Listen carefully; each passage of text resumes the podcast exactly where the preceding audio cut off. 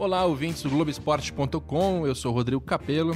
Já me, me adianto pedindo desculpas que minha voz tá um horror, cara. Tu fiquei com uma gripe aí faz um bom tempo. Mas estou aqui para gravar o podcast Dinheiro em Jogo, podcast que a gente fala de tudo o que acontece no entorno do futebol, no entorno dos esportes, é, levando em consideração política, economia, negócios, gestão. E hoje a gente tem um assunto muito legal para falar. A gente vai falar de Liga Espanhola, futebol espanhol. Como é que as coisas funcionam por lá?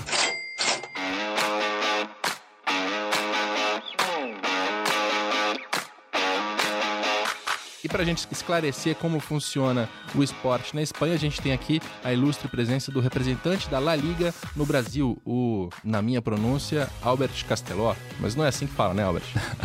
é, muito obrigado, Rodrigo.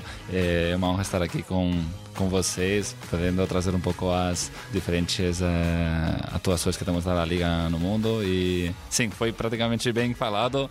É, a gente na Catalunha, meu nome seria Albert Castelló, mas eu entendo que. É, do... Albert, a gente não exatamente, fala por aqui, não fala né? Albert. É. terminou virando. Terminou virando.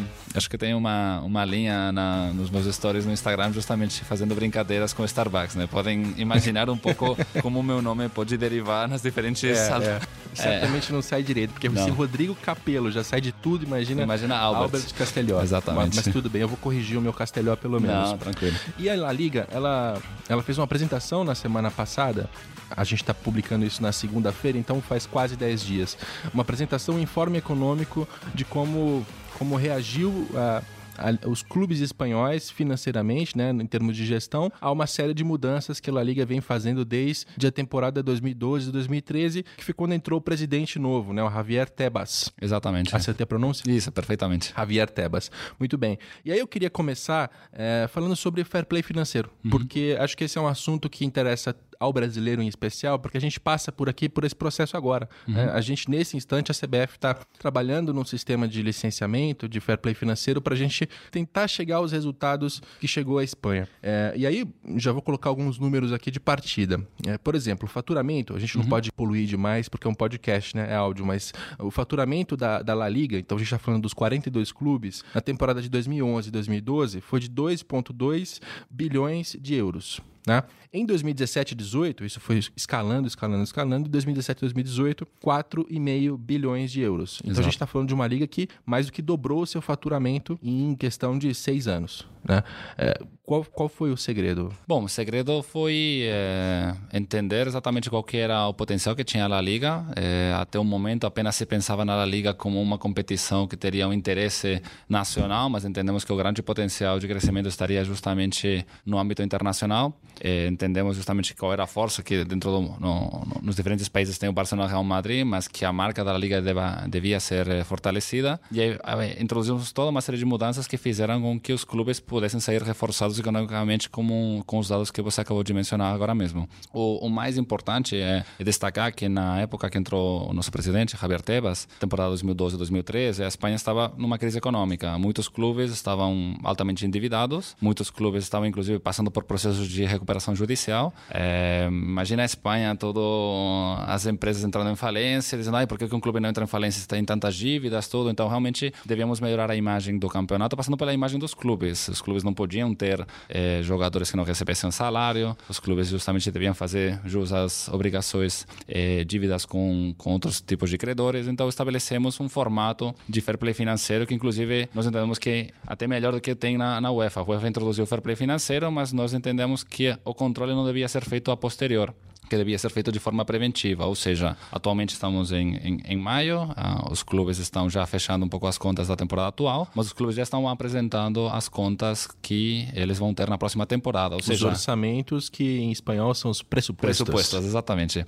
Esses pressupostos, na verdade, eles são criados com documentos e contratos que já estão assinados, ou seja, uhum. o clube apresenta e diz, olha, eu vou ter uma receita na próxima temporada de tanto, e tudo isso é porque eu tenho esse contrato assinado com esse patrocinador, eu na temporada temporada passada eu ganhei tanto de receita de bilhete de, de match day, por exemplo, eu tenho tanta receita porque vou fazer isso, eu vou ter tanta despesa porque vou investir num melhor centro de treinamento, porque vou fazer uma reforma no estádio. Tudo isso a gente revisa e estabelecemos, tudo bem, então você vai ter uma capacidade para poder fazer contratação de jogadores de tantos milhões de euros, ou seu salário em despesas em salários pode ser de tantos milhões. Desse jeito, a gente garante que o clube não vai ter um endividamento no fim da temporada e que não vai ter que vender um jogador justamente para cobrir eh, dívidas dessa temporada. Duas explicações que eu acho interessantes em relação à fala uh, do Albert. Uhum. É, a primeira é que match day é a receita com o dia do jogo no estádio. Então isso engloba bilheteria, engloba também o bar, estacionamento, todas aquelas receitas é, que estão no entorno ali do estádio no dia do jogo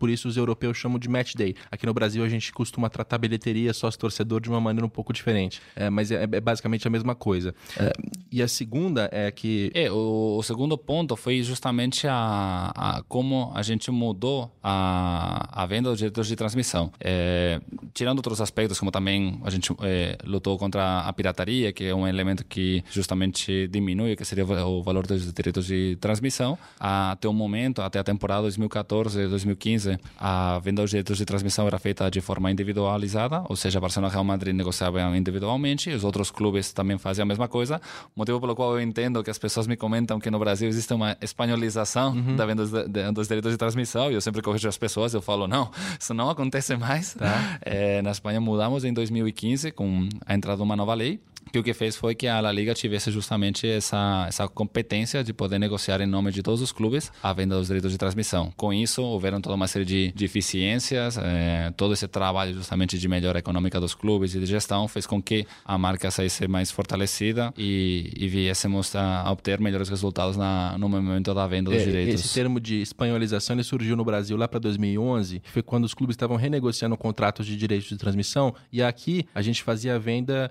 coletivamente, por meio do Clube dos 13, decidimos entrar no modelo individual, em que cada clube tem a sua, tem a sua venda separadamente. E naquela época, o medo que se tinha era de que dois clubes, Corinthians e Flamengo, fossem receber muito mais do que os demais, que era o caso do Real Madrid e do Barcelona até então. Só que em 2015, né? Foi em 15 uhum. ou 14? Isso, 2015. Em 2015 foi quando o governo espanhol interviu e aí decidiu que, não, do jeito que está acontecendo aqui não, não, não é legal, porque você está gerando uma distorção.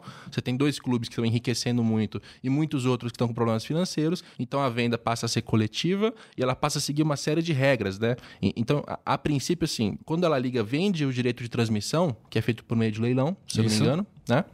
ela pega esse valor e aí você tem primeiro uma divisão assim, é, 90 e tantos por cento ficam para primeira divisão, né? Um percentual para futebol feminino, Sim. um percentual para ações sociais, mais algo assim, né? Mais ou menos. O, de toda a receita que é obtida, tanto dos direitos de venda nacional e internacional, nós atualmente, o, o período, o triênio que termina essa temporada, os clubes, a, a La Liga está recebendo por volta de 1,6 bilhões de euros por direitos de transmissão. 1 bi de euros é por direitos de transmissão obtidos na, na Espanha e 600 milhões na por direitos de transmissão no estrangeiro. Desse, desse valor, é, há uns valores que são destinados justamente para a produtora, nesse caso a Media Pro, tem outras obrigações com a Federação Espanhola, enfim, algumas ações que a gente faz com federações é, outras esportivas, como poderia ser handball, badminton e outros esportes, mas do que sobra 90% é destinado para a primeira divisão, o 10% para a segunda divisão. Existem uns valores que formam um pouco de, que nós dizemos de valor de paraquedas, ou seja, aquele clube que está na primeira divisão e cai para a segunda divisão, eles têm uma espécie de colchão para poder amortecer um pouco a queda, para que não haja tanta é, diferença entre o valor que estava recebendo numa temporada para outra.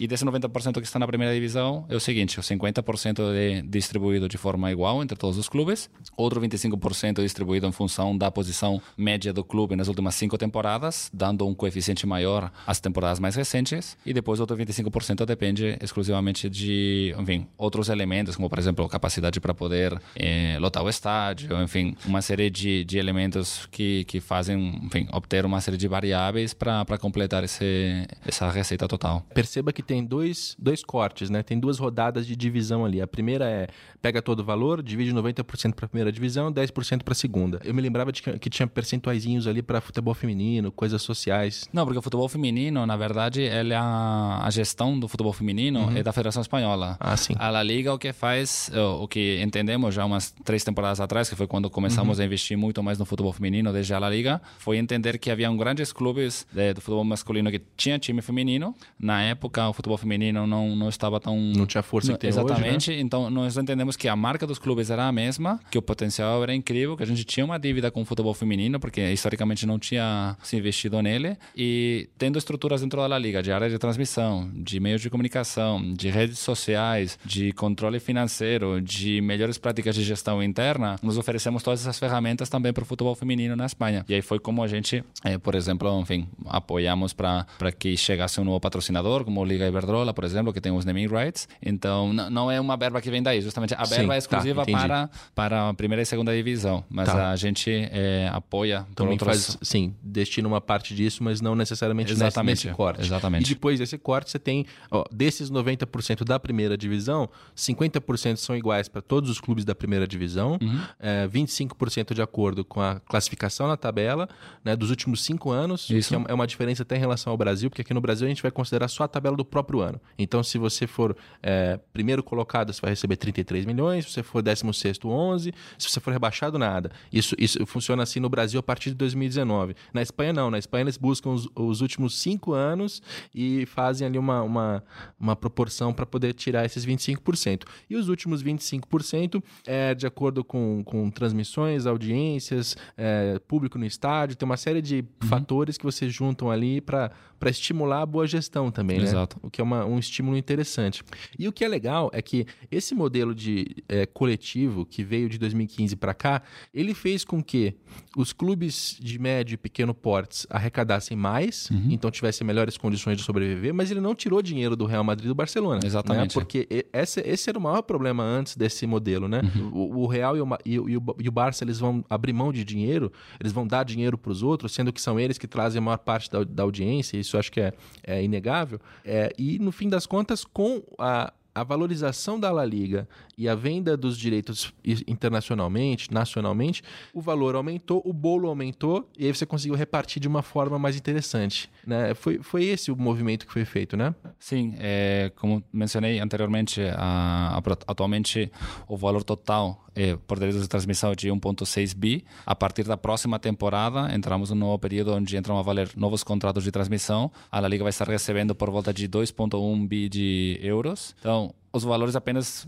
continuam crescendo. Então, justamente nesse momento no qual o Barcelona passou de ter a venda, o Real Madrid individualizada e passou a ser centralizada, houve uma temporada no qual o Barcelona não teve e o Real Madrid não tiveram um aumento da receita de transmissão, que estava por volta de uns 140 milhões de euros, mas houveram clubes que estavam recebendo na temporada anterior por volta de uns 10, 12 milhões de euros e passaram a receber uns 30, 40 milhões, ou seja, praticamente multiplicaram por quatro a receita Sim. apenas de direitos de transmissão. Barcelona e Real Madrid não aumentaram a receita, ou seja, a condição foi que pelo menos eles não recebessem menos, mas isso fez com que a distância entre quem ganha mais e menos por direitos de transmissão se visse reduzido, criando uma maior, é, um maior equilíbrio, pelo menos nas contas da, por receitas de, de transmissão. E não foi, não foi a única iniciativa, né? Eu sei que é, também foram vendidos patrocínios coletivos. Teve um patrocínio no Meião, não teve? Do Meião, do... mas deve ser patrocínio do clube. Da, da La Liga. Não, do Meião. Vendido coletivamente, que estava no Meião de todo mundo. Não tinha uma história assim? Tem algum patrocínio coletivo que é vendido lá? Não, assim, a La Liga tem vários patrocínios coletivos que, que vende. Temos diversas estruturas. Tem patrocínio, patrocinadores globais, como seria, por exemplo, o Santander, que tem uhum. os naming rights do campeonato. Tem outras marcas, como atualmente tem a Nike, tem a Electronic Arts na parte de videogames, tem a Attack Heuer de relógios e atualmente também a Rexona e a Clear na parte de higiene masculina. E depois tem todo um outro leque de patrocinadores regionais em função um pouco das,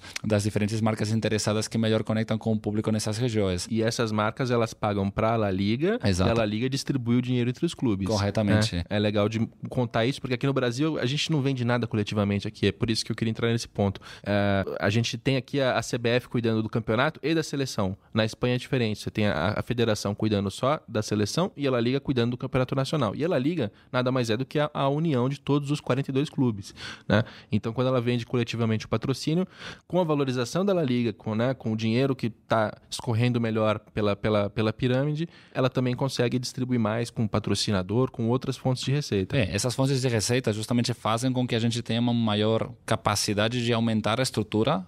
É, uns, quando entrou o nosso presidente Javier Tebas, éramos apro aproximadamente 50 empregados, atualmente somos 550. Uhum. Então você pode imaginar que a gente solicitou uma, uma maior verba justamente para poder atender diferentes áreas, como justamente controle econômico, área de marketing, de ativação e eventos. Temos uma área muito forte de Big Data, numa parceria que a gente tem com a, com a Microsoft, por exemplo. Eu formo parte de um departamento que está formado por umas 45 pessoas espalhadas no mundo, chama Liga Global Network, que justamente é, é atender melhor e, e a, aproveitar as oportunidades que o mercado concreto oferece para a Liga e os clubes. Nesse caso, eu cuido, cuido do Brasil. Mas, é claro, tudo isso tem um custo e, os, e é um valor que justamente os clubes não recebem. Os clubes tiveram que aprovar esse, esse projeto para entender que esse investimento vai trazer retornos. Por quê? Porque vai expor ainda mais a marca do campeonato nesses países, a marca desses clubes. Atualmente, por exemplo, estou atendendo um clube que tem um maior interesse em distribuir melhor as camisas no, no país e não são não é um time dos, dos tradicionais que acostumam a ter maiores vendas aqui no país. Então, justamente entendendo que existem grandes oportunidades de crescer o,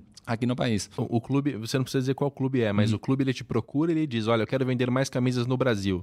Ele não é nem o Real Madrid, nem o Barcelona, nem o Atlético. É, e aí, o seu trabalho aqui no Brasil é, ok, vamos entender o mercado brasileiro e fazer isso funcionar. É, é isso? Exatamente. O a nossa tarefa também é um pouco ser um ponto de contato do clube aqui no país. Tá. Ou seja, tem grandes clubes como o Barcelona Real Madrid que tem escritórios, por exemplo, uhum. na China, nos Estados Unidos, por exemplo, Hong Kong, mas tem outros clubes que não têm essa capacidade. Eles sabem que nós, a Liga, estamos em diferentes países. Então, quando esse clube, por exemplo, vai fazer um jogo de pré-temporada ou vai fazer alguma ação concreta para, por exemplo, foi feita a apresentação do jogador do Inui japonês no, no Betis, então foi feita uma grande ação de apresentação do jogador no Japão. Ele não foi apresentado na Espanha, foi apresentado no Japão. Bem, justamente essas ações ele se apoiam muito na, nessa rede de, de, de representantes da La Liga. 45. 45. Então tem 45 Alberts espalhados pelo mundo. Mais ou menos, sim. É, tem, um, tem um na China, tem um na Índia, tem um no Japão. Correto. Legal, isso é muito legal, porque no fim das contas, é, aí entra num assunto que a gente chama aqui de internacionalização, né? E que o futebol brasileiro já tentou fazer algumas vezes.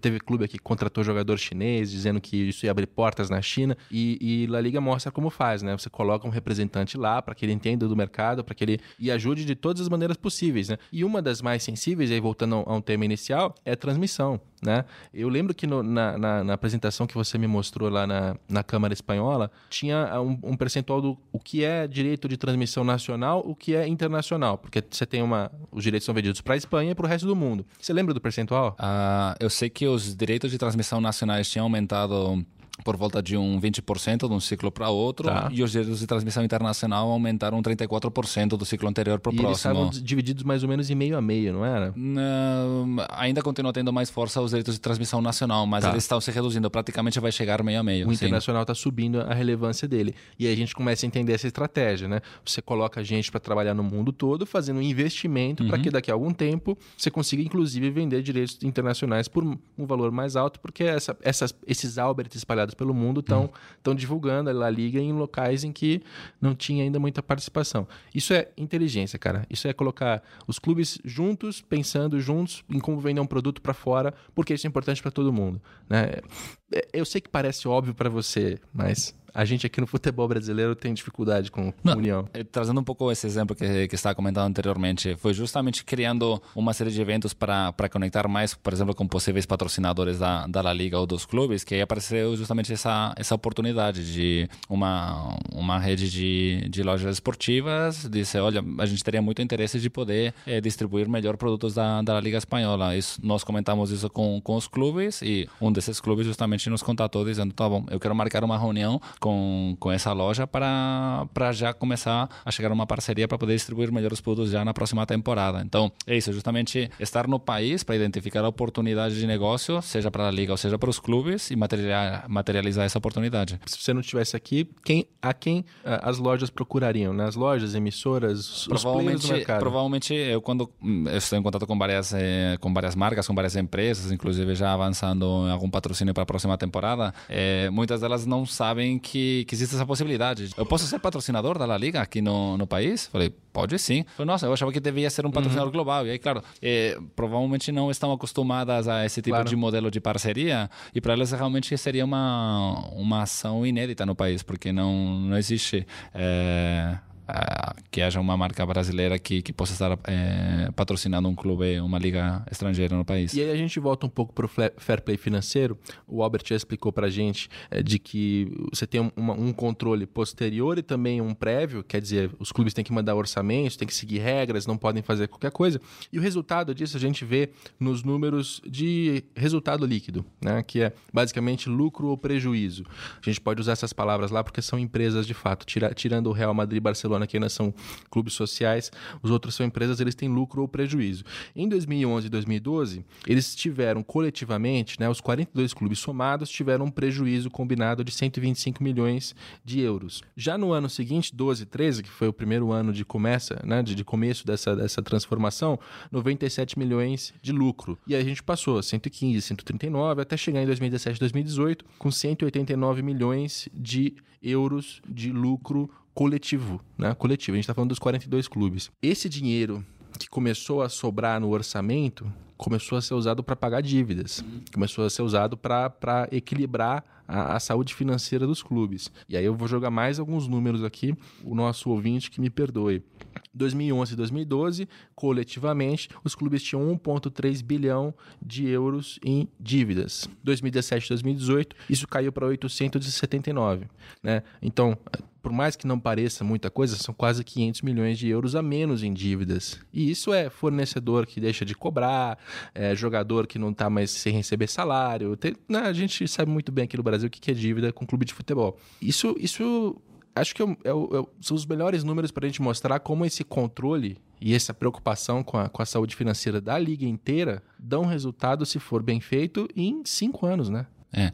O, destacaria justamente, como você mencionou inicialmente, que a receita dos clubes aumentou de 2,2 bi para praticamente 4,5 bi, Sim. que aumento de receitas anual, a média foi de 12,3%, se não me engano, e que justamente esse aumento da receita veio, obviamente, acompanhado de um aumento das, das despesas, aproximadamente de um 10%, e é justamente essa diferença entre o aumento da receita e as despesas que criou toda uma série de lucros e reservas que foram usadas para, inicialmente, reduzir a dívida. A dívida anteriormente está por volta de três, quatro vezes a dívida do, sobre o EBITDA, que seria receitas menos eh, depreciações e amortizações atualmente está por volta de 1, até menos de 1. Ou seja, o clube poderia pagar as dívidas com a receita que obtém em menos de um ano. É, e tudo isso fez também com que os clubes pudessem é, investir no que nós chamamos no jargão econômico de CAPEX, CAPEX, que seriam investimentos é. em principalmente jogadores e infraestrutura, ou seja, estádios, uhum. centros de treinamento. É, tudo isso 都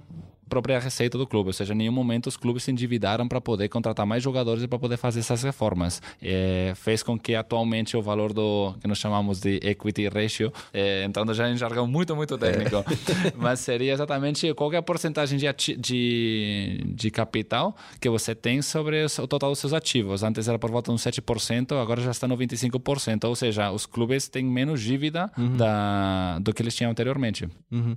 Eu vou recapitular para ficar bem claro. O que o que ele está dizendo é: as receitas subiram num, num, ritmo muito mais acelerado do que, por exemplo, que a gente mostrou aqui de lucro. O que, que isso quer dizer? Os clubes eles arrecadaram mais, eles passaram a gastar mais, o que é legal, porque você está gastando mais com melhores salários para os seus jogadores, isso pressupõe também que os seus jogadores serão melhores jogadores. Né? Você consegue contratar jogadores de um nível mais alto para jogar na sua liga, porque você tem mais dinheiro para gastar e para remunerar ele. Lembrando que a Espanha ela não está isolada no mundo, ela está competindo com a França, está competindo com a Alemanha, competindo com a Inglaterra, né? competindo com a Itália. São as cinco grandes ligas do futebol europeu. Então, poder gastar mais é interessante internacionalmente e, e, e no continente da Europa. Quando os clubes passam a arrecadar mais e gastar mais, mesmo assim, com esse controle, sobra dinheiro.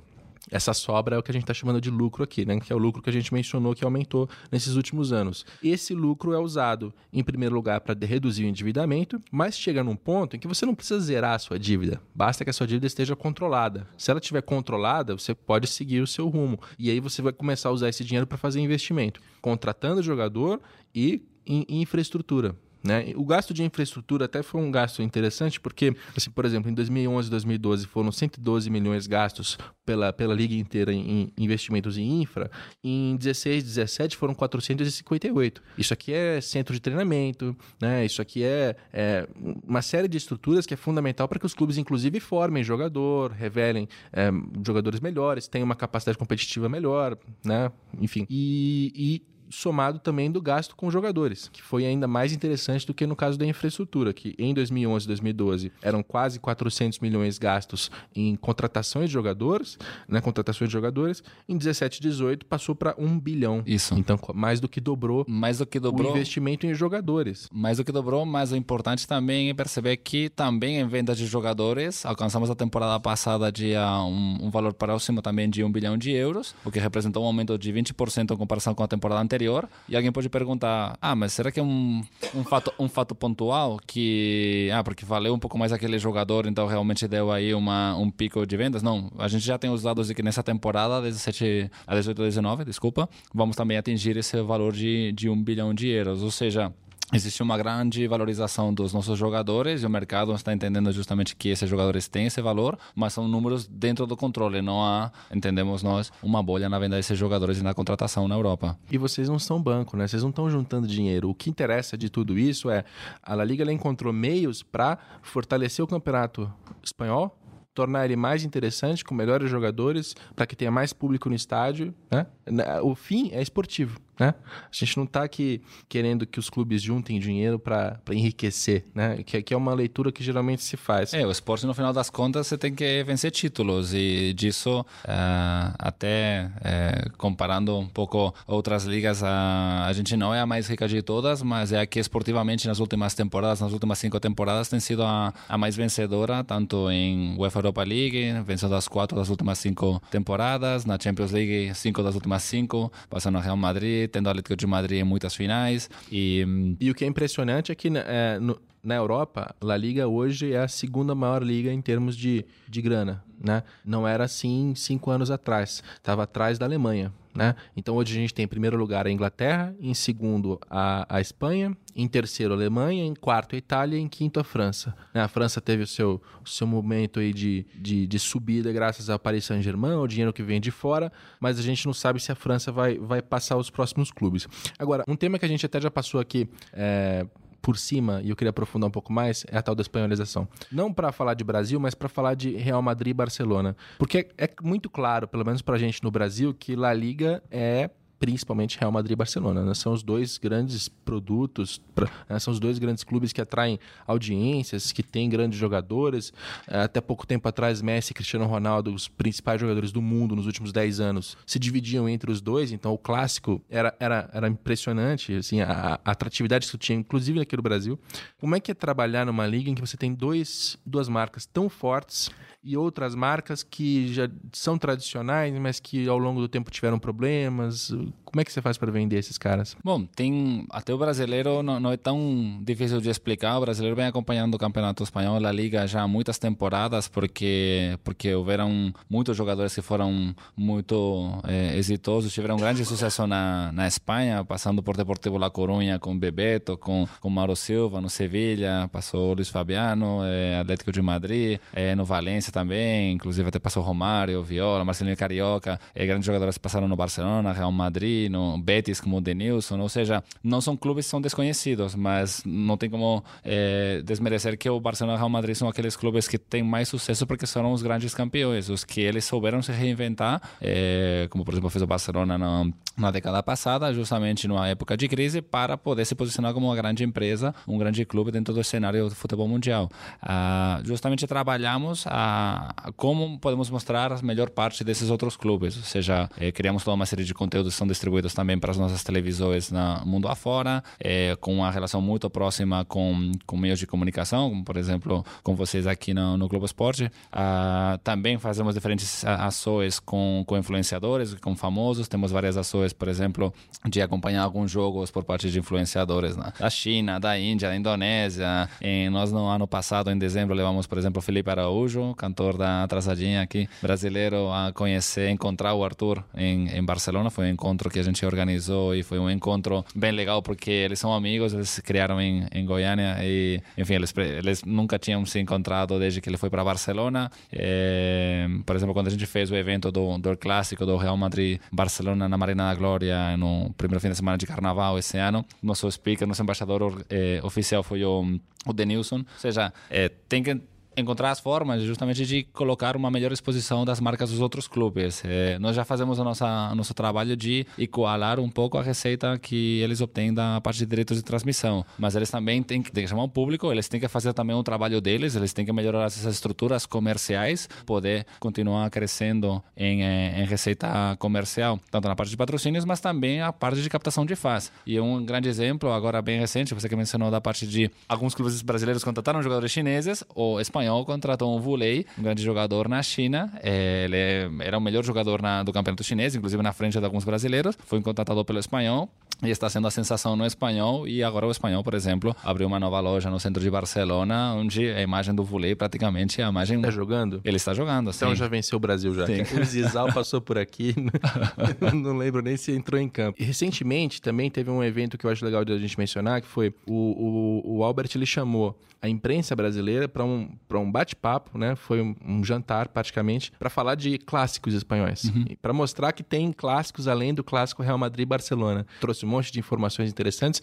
É, você até pode falar um pouco desses clássicos, mas o meu interesse aqui é o seguinte: o que você estava fazendo ali, basicamente, é chamar a imprensa para mostrar para ela: olha, tem mais além do Real Madrid e do Barcelona, porque a imprensa é o ponto de contato com o público que vai estimular as pessoas a, a olhar, pô, mas também tem outros, outras partidas que são interessantes de acompanhar na, na programação. Isso vai favorecer todo mundo, né? A emissora que transmite, o jornalista que produz conteúdo, a, a La Liga, os próprios clubes. Mas principalmente o torcedor, né? Que é o, a pessoa que vai estar acompanhando esse jogo vai ter um fim de semana, por exemplo, um Atleti de Bilbao, Real Sociedad, aquela pessoa que pode ter viajado para o país deve conhecerá muito bem exatamente essa rivalidade, mas se não conhece, é bom que os meios de comunicação, que são os grandes pontos de, de contato com os torcedores, mostrem essas diferentes histórias, essas, é, enfim, é, coisas mais anedotas dos clubes, justamente para criar um ponto de conexão com o torcedor. O torcedor tem que, em algum momento, é, ter essa afinidade, esse, nossa, não, eu, tudo bem, Barcelona e Real Madrid podem ser o máximo, mas eu sou fã do Raio Vaticano porque eles têm uma torcida que chama Bucaneiros, que são sensacionais, eles ficam atrás daquele gol, cantam até o final, então tem um posicionamento muito claro. E isso é o, isso é o futebol, né? Isso é conectar com a torcida é, de um jeito que, que não é apenas assistir o jogo e dizer, nossa, é que foi 1 a 0 não foi um resultado assim que podia estar esperando, não. É conectando justamente com, com histórias que fazem com que o torcedor conecte ainda mais com o campeonato. E o, e o Raio Valecano foi uma, uma boa lembrança, porque recentemente eles fizeram uma camisa é, é, é, o Raio tem uma camisa que é similar à do, do River Plate ou à do Vasco. Isso. Né? Tem uma faixa no meio. E essa faixa, se eu não me engano, ela tinha as cores da, do movimento LGBT. Uhum. Foi um, um, posicionamento muito corajoso de um Sim. clube de futebol. Pro, pro, né? Não é só no Brasil que, que esse é um tema difícil de ser tratado. O Raio Valecano tratou desse assunto, assumiu uma posição muito clara e é, comercialmente, talvez seja um pouco sacana falar de parte comercial numa causa social assim, mas a gente está aqui para isso. É, comercialmente, isso é muito legal, porque cria um posicionamento em que pessoas no Brasil e no resto do mundo olham para aquele clube e falam assim: caramba, essa é uma, essa é uma bandeira que também é minha e, e eu me identifico com esse clube. E aí passa a ter algum tipo de, de a, a, afinidade por ele e no fim das contas vai acabar consumindo. Aposto que teve muita gente que comprou a camisa, né? É, destacaria justamente a colocação que você fez quanto a o clube como uma marca. Uhum. É, quando, enfim, um torcedor tem que escolher um clube, não tem que escolher, mas enfim, identifica com aquele clube com o qual vai uhum. ser, vai torcer mais do que com outro, justamente por é, o que, que esse clube representa para essa pessoa. Nós sabemos e o torcedor sabe qual é o perfil do Barcelona, qual é o perfil do Real Madrid, qual é o perfil, por exemplo, do Atlético de Madrid, que é uma imagem muito mais mais Simeone. Eu digo que é uma, um time muito mais latino, né, do uhum. estilo de jogar, a torcida tá próxima, o técnico, tudo. Então, e just... é um time de trabalhadores, basicamente, né? É, A torcida é, tem mais trabalhadores ali, não é? é? Tem mais trabalhadores, eu diria que tem mais trabalhadores, inclusive o Raio Valecano, mas é uma torcida que talvez não seja tão, tão, é, tão elite como tradicionalmente foi sempre o Real Madrid, então uhum. é um pouco aquele contraponto, uhum. aquela pessoa que pode estar torcendo por um clube que não se identifica tanto com o Real Madrid vai dizer, eu, eu torço para o Atlético de Madrid, porque, nossa, olha como eles jogam, mesmo que eles não sejam é, grandes vencedores como uhum. o Real Madrid, eles se identificam mais justamente porque o perfil da torcida, o perfil do clube encaixa mais com o perfil do, do uhum. Torcedor. E essa, isso é bem importante, né? Como os clubes têm que é, traçar uma linha e identificar quais que são os principais elementos ou atributos da, da própria marca do clube, o estilo de jogo, que patrocinadores se associam com eles, como que é a torcida. E o Atlético Bilbao acho que é um caso para ser mencionado também, porque é um clube que só joga com jogadores nascidos e formados na região. Exatamente. Né? O Aleda de Bilbao, até uma vez eu estava em Madrid, eu falei com num, num quiosque, numa banca de jornal, é, perguntaram assim que, qual que era o time maior de todos. Ele falou, maior de todos é o Aleda de Bilbao. Perguntei, mas por quê? Porque é o único clube que não foi rebaixado, igual que o Barcelona e Real Madrid, mas que nunca precisou usar de estrangeiros. Ou seja, ele sempre usa jogadores bascos. E bascos eu entendo ah, tanto o País Basco francês como o País Basco espanhol. Existe uma questão mais histórica, política eh, na região, então eles apenas usam jogadores bascos, mesmo que sejam, por exemplo, filhos de descendentes que vieram de outros países, mas que nasceu no País Basco, fala basco, eh, como por exemplo Iñaki Williams, alguém diria, ah, mas ele é estrangeiro. Falo, não, ele é basco, ele nasceu no País Basco. E com esse posicionamento, com esse eh, até é um grande desafio, porque você porque você tem é, um elenco de jogadores formados apenas por jogadores de uma região bem concreta. Ou seja, você não tem a opção de contratar um jogador que você acredita que é melhor de uma região. Imagina, ah, tem um grande jogador no Brasil. Você não pode contratá-lo. Tem um grande jogador. Você até tem a opção, mas eles, eles, eles, eles fazem isso por convicção, né? Não, exatamente. Exato. Não contratar. É. Eu quero apenas ter jogadores locais. Então, qual que é o grande investimento que eles têm que fazer? Na base. Exato. E praticamente um pouco comparando grandes pa países de um tamanho pequeno, como poderia ser uma Holanda ou um Uruguai, você tem que chegar a um nível de futebol altíssimo para poder brigar com outras grandes potências, como poderia ser é, Alemanha, Brasil, enfim, Argentina. Você tem que trabalhar muito bem a sua base para ter um grande elenco de jogadores que consiga competir ano após ano na melhor, é, no melhor nível de futebol espanhol sem, sem ser rebaixado e é, competir em competições europeias. É, tem, tem um livro recente do Daniel Sandfield, ou Fieldcent, eu sempre confundo o sobrenome dele, que foi publicado pela editora Grandiária aqui no Brasil, que chama A Escola Europeia. É, e um dos capítulos fala sobre o Bilbao. E o que eles tentam ali é incutir, inclusive nos jogadores, desde pequenos, os valores básicos, né? Para que os próprios jogadores também saibam da importância que é representar a camisa, representar aquela região e não sair. É um desafio fazer com que o jogador não saia. Claro que de repente, né, de vez em quando aparece algum jogador fantástico que precisa ser vendido e ele vai sair eventualmente, mas aqueles bons, os melhores jogadores que aparecem, eles tentam manter lá o maior tempo possível, porque só assim eles conseguem manter esse desempenho esportivo. Imagina a dificuldade que é competir com Real Madrid e Barcelona sem contratar. E, é muito, e, é e muito... quando contrata, você tem que pagar caro, porque Exato. você apenas pode escolher esse jogador. É, e o mercado sabe disso, né? Exatamente. Então, esse jogador que poderia receber um salário X de um grande clube, seja na Alemanha, como aconteceu com o Javi Martins, por exemplo, ou Kepa, o goleiro que foi para o Chelsea, outros jogadores que foram para outros clubes, se você não aumenta, por exemplo, o salário desse jogador, que realmente está tendo um nível muito alto, você vai perder esse jogador, vai ter uma queda na qualidade técnica do clube, e aí isso pode comprometer o resultado dessa temporada, ou inclusive poder chegar numa, numa zona de rebaixamento. Então, o clube tem que fazer um grande esforço econômico para poder ter um elenco o melhor possível apenas com jogadores da região, e tudo isso contando com que é um clube que, por exemplo, a gente não consegue fazer uma ação internacional com esse clube. Por quê? Porque não houveram o público, por exemplo, do México, do Brasil, da Indonésia, do Japão, dificilmente pode se identificar com esse clube. Por quê? Porque não houveram jogadores que participaram nesse time. Então, imagina a incrível dificuldade que o próprio clube se, se autoimpõe para por uma questão de nós somos isso, nós somos esses valores, nós somos esse perfil e vamos continuar à frente apesar das dificuldades. E, então... essa, e essa convicção, voltando para a parte comercial, ela gera uma, uma sensação de pertencimento para os torcedores da região, obviamente, que é o principal foco, mas você imagina, qualquer pessoa pelo mundo que tiver uma, uma ligação é, pessoal, familiar com a região basca, certamente vai olhar para o Bilbao com outros olhos. Né? Imagina que fantástico seria se isso acontecesse com o Bahia aqui no Brasil, ou com, com o Atlético Paranaense, ou com outros clubes que disputam a primeira divisão, que evidentemente não têm a mesma capacidade de competir com, com, com Corinthians, Flamengo, Palmeiras no dinheiro, mas que conseguem gerar uma sensação de pertencimento nos torcedores para que eles se identifiquem com outros valores e não fiquem só esperando título né? Título, título, título. É muito legal que, que a Espanha tenha um, tenha um perfil assim tão variado. O nome do autor do livro é Daniel Fieldsend.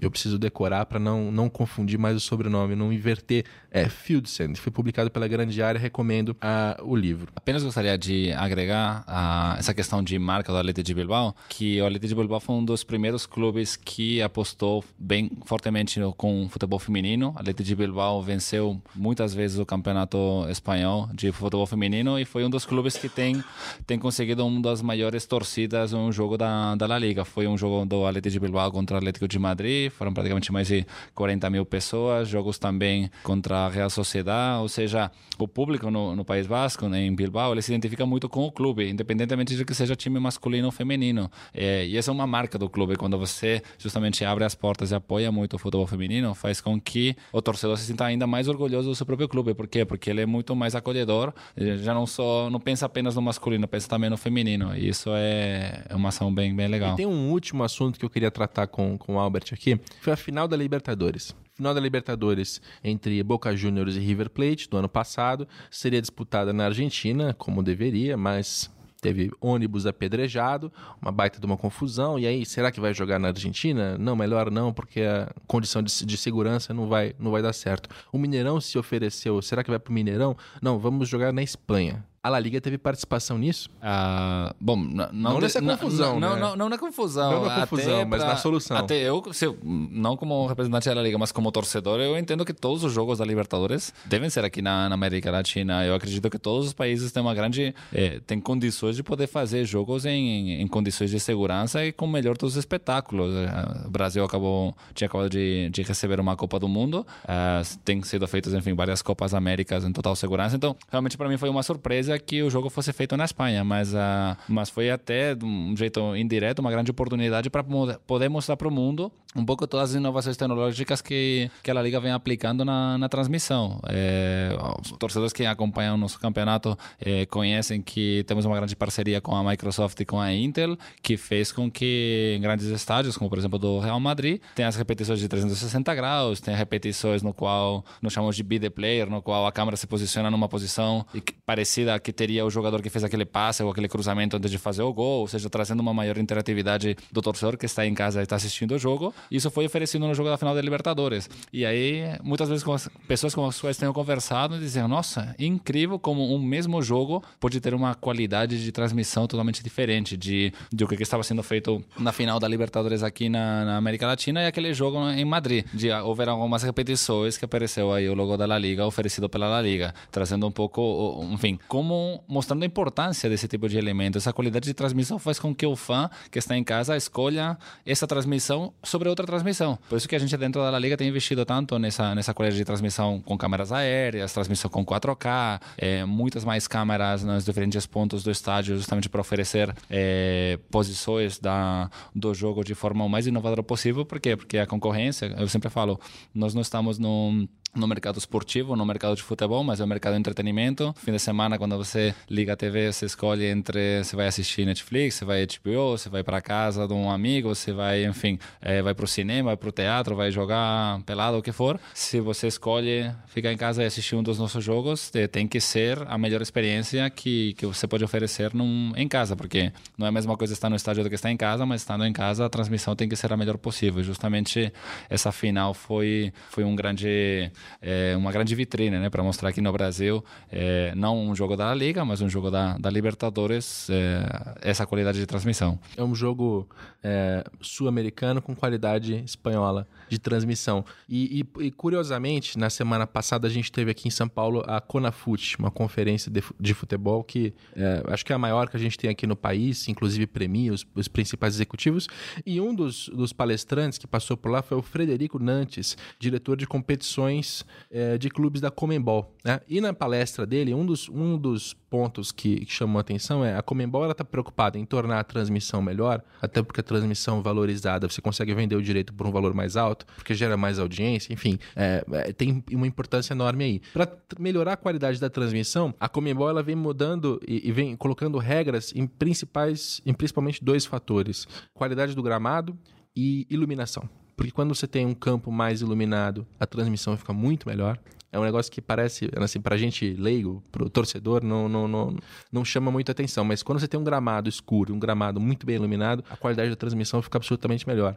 E, e evidentemente, o gramado tem que estar tá no, nos trinques, né? Não pode estar tá esburacado, como a gente vê de, de vez em quando aqui pelo Brasil. Olha a diferença entre os nossos, os nossos avanços aqui na América do Sul e o que está acontecendo na Espanha. A gente está aqui falando em iluminação e gramado.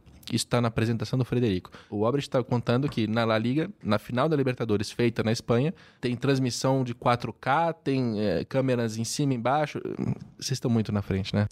Bom, é, é, um grande esforço também que, que nós entendemos que é necessário justamente para criar um maior valor do produto. Uh, os clubes entendem que, que, que, isso é necessário justamente para reposicionar, enfim, melhorar o posicionamento da, da marca da La Liga no mundo e, e atrair isso, maiores investimentos por parte das televisões, também dos patrocinadores, que eles associam com uma marca que oferece uma grande qualidade de transmissão.